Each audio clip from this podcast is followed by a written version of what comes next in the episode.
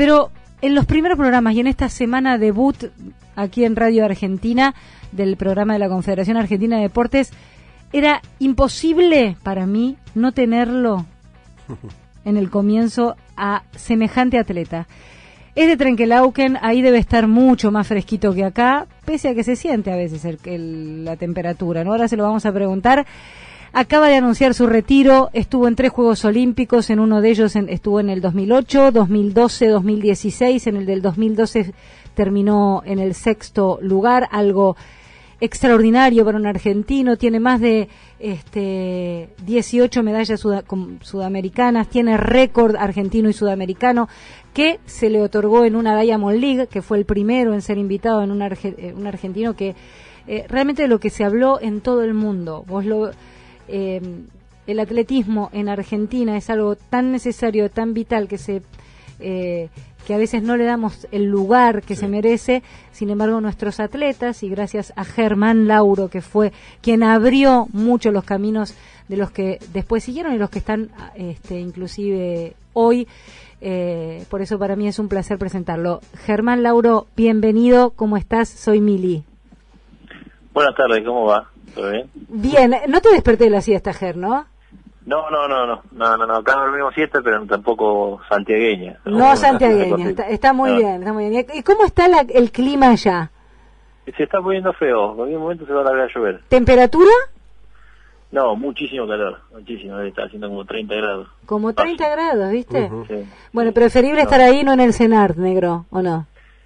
Sí, sí, la verdad que sí, la verdad que sí.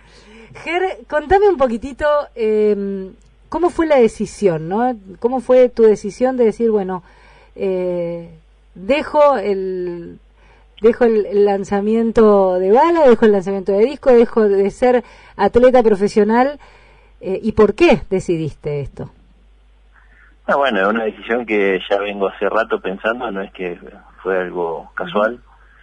Eh, ya hace bastante que vengo con, con molestias físicas, con dolores, con, con cuestiones que me fueron me fueron molestando mucho en, los entrenamientos, que también después me a la hora de las competencias venía acarre, eh, acarreaba porque bueno eh, el año pasado lo sufrí mucho con el tema de dolores porque bueno no, no podía entrenar directamente mm. eh, tenía que entrenar entrenaba 15 días y tenía que parar una semana porque bueno eh, se me inflamaban las rodillas estaba con mucho dolor, tuve que dejar de hacer muchas cosas en el entrenamiento porque bueno, no, no los podía hacer por el dolor. Eh, tuve que infiltrarme dos veces, sacarme líquido de las rodillas como tres o cuatro, entonces fue un año bastante complicado y ya sumado a, bueno, ya el desgaste de, tantos años, hace 22 años que vengo haciendo atletismo, eh, fue una combinación de cosas que, bueno, que me llevó a la decisión de decir, bueno, basta, hasta que llegamos. Germán, soy Fernando López y quería preguntarte, mm, ¿hay que prepararse psicológicamente? Porque es lo, loco que tiene la vida de un deportista, ¿no? Que tiene que dejar la actividad que hizo tantos años en una edad que en una edad biológica es una persona joven, porque vos tenés 35 años y sos una, persona que tiene toda la vida por delante. ¿Cómo, ¿Cómo se tiene que trabajar eso? Sí, yo digo que un poco en broma que me, salió la jubilación.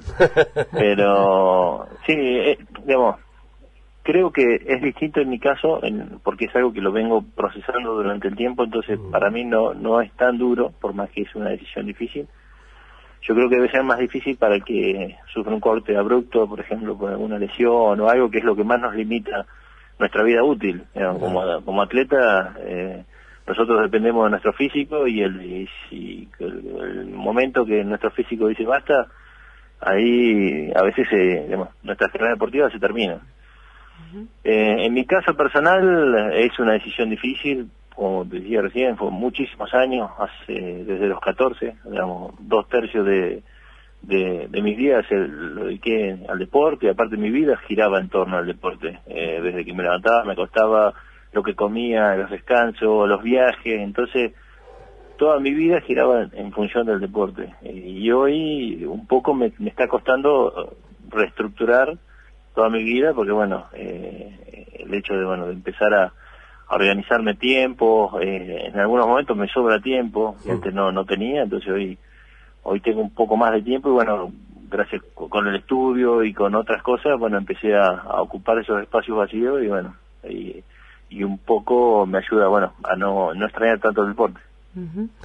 Ger, cuando hiciste revisión, que imagino que con las notas, con, con todo lo que este, estuviste charlando en este último tiempo desde que lo anunciaste oficialmente, si bien lo venías pensando, en ese balance que haces sobre tu carrera como atleta, ¿cuál es el momento que tenés más grabado, más marcado, que, que o, digamos que recordás con mayor alegría?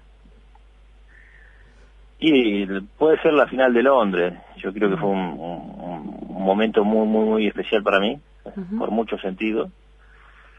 Eh, sin duda que tengo un montón de, momentos, gracias a Dios, durante mi carrera tuve muchos momentos lindos, eh, pero ese fue uno de los que más me marcó porque bueno, eh, fue también como un comienzo de entrar en un, en un, en un grupo de competidores que realmente para, para nuestro país antes era impensado y en ese momento yo creo que pudimos meternos en un, en una elite mundial que, que como te decía, eh, el atletismo argentino no estaba acostumbrado. Después de esa, de esa final de Londres, ¿Qué te cambió? Yo creo que la confianza. Eh, para mí, en realidad, lo que más me generó confianza fue eh, previo a la final. Ese mismo año yo entro a la final del Mundial de Indoor de Estambul. Y ahí es donde creo que personalmente o nosotros como equipo, eh, como entrenador, ganamos algo que era la confianza en, que estábamos haciendo bien las cosas. Eh, porque nosotros pasamos de ser uno más del montón a estar en ese grupo de 10 diez, atletas de que pelean una final. Entonces, eh, yo creo que nos, dio la confianza de decir, bueno, estamos haciendo bien las cosas, este es el camino y vamos por este lado. Y entonces, bueno, uno cuando empieza a darse cuenta que lo que está haciendo está bien, eh, yo creo que empiezan a, desaparecer fantasmas o, miedos, o, aparte también, yo siempre lo dije, en, el momento que empezamos a hacer giras en el exterior, de, que tuve la posibilidad de poder competir en la Liga de Diamante, de, tener más roce con, los que antes veíamos como los monstruos del atletismo, empezás a perder el miedo a ellos y, y empezás a ver que son seres humanos también y que son ganables y bueno, ahí es donde entras en, una espiral de ascenso de, bueno, de cada vez tenerte más confianza en lo que estás haciendo. Y Germán, esta posibilidad que te dan ahora de estar junto al equipo de atletismo en los próximos Juegos Olímpicos, ¿es un poco un, aliciente para, para vos en este momento particular de, de, tu vida? Y además preguntarte, ¿qué, se puede, qué puedes aportar vos para, para, para lo que se viene en este Juego Olímpico? No, bueno, para los Juegos, para mí es, un, gran honor que la Confederación me haya elegido. Eh, yo hablando con, tuve muchos meses hablando con la gente de la Confederación, porque bueno, ellos realmente no querían que yo me alejara del deporte, no era que no querían que yo dejara y que, y que me aleje, sino que eh, siga siga dentro del deporte intentando, bueno, de aportar lo que uno durante tantos años, qué sé yo, intentó de aprender o la experiencia que uno fue fue adquiriendo, entonces bueno, ellos primero me hacen una oferta de, es una especie de, cargo dentro de la confederación que es, eh, es una especie de manager de selecciones nacionales, para que bueno, para, eh, tiene una parte, como se diría, administrativa de, de, seguir las giras que, que, organizan los chicos en el, en el exterior y bueno, todo lo que es la movida de selección nacional y dentro de eso está el, hecho de que, bueno, de, la, de la selección para poder ir a, a, a, Tokio como jefe de equipo, eh, como te decía, para mí es un gran honor porque, bueno, eh, es un cargo que genera muchas responsabilidades. Más, justo ahora cuando llamaban, estoy meta a hacer listas y, planillas de los chicos porque, bueno, eh, tenés que organizar todo lo que es la, la, inscripción a los chicos a Tokio y, bueno, y después allá pasas a ser un comodín en el sentido de que tenés que tratar de que no le falte nada y que tengan todo al día para bueno para que los entrenadores y los atletas tengan eh, los mejores juegos posibles. Ger, las últimas veces que hablamos el año pasado, inclusive que estabas eh, lidiando con tu, con tus este, con tus dolores, con las lesiones, sin embargo seguías compitiendo, pero al mismo tiempo eh, hablamos mucho de lo que era la, la política del deporte, ¿no? Y cómo como a veces este, desde, el, desde el rol de atleta eh, es difícil meterse porque uno está concentrado en, en la, en, la competencia y en lograr los resultados y en, en nada, en tratar de, de, ser lo mejor que se puede ser en ese rol. Pero vos siempre tuviste una cabeza muy eh, pensante con respecto a, a y, y, y, muy fina para decir, ok, bueno, en realidad me acuerdo que la última vez que hablamos me dijiste, eh, el, los que dirigen los, eh, estamos hablando de la secretaría o agencia en ese entonces, y me decía, lo que pasa es que hay que dejar de pensar en, en, en beneficiar a los que tenemos cerca o a los amigos de, para poder eh, pensar en el deporte en general y en los eh, deportistas en general, ya sea los atletas, ya sea los jugadores de fútbol, ya sea lo de básquet o lo que fuere. ¿Cómo, ahora que vas a entrar a, a, a meterte, imagino, en, en, en, el rol de ahora de director técnico, de jefe técnico de una delegación, ¿qué te gustaría que se logre? Y con esto te, te prometo que es la última pregunta que te hago, por lo menos yo. Eh, dentro de la dirigencia deportiva, ¿qué te gustaría que, que se logre para el deporte, para los atletas, que vos ves que eh, es sumamente necesario? Eh, sí, yo para mí el, el, el, primer cambio, que es el, el gran cambio, es pensar una política a largo plazo. Mm. Realmente tener una política deportiva a largo plazo y decir, bueno muchachos, marquemos al norte y vamos todos para allá.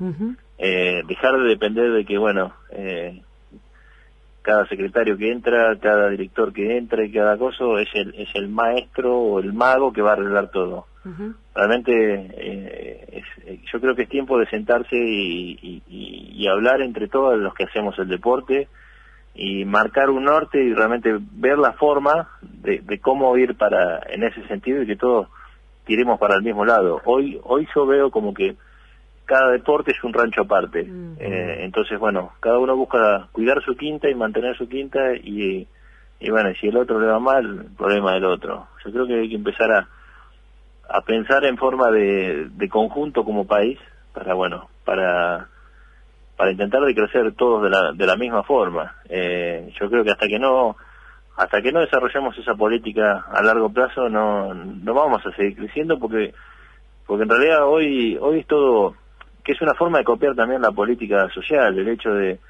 de, de ir arreglando parches, ir, ir pensando de, de, un juego en un juego, o de cada cuatro años, cada dos, cada no, porque el año que viene tengo el Mundial, porque el año que viene tengo los Juegos Panamericanos, porque el año que viene tengo los Juegos Olímpicos.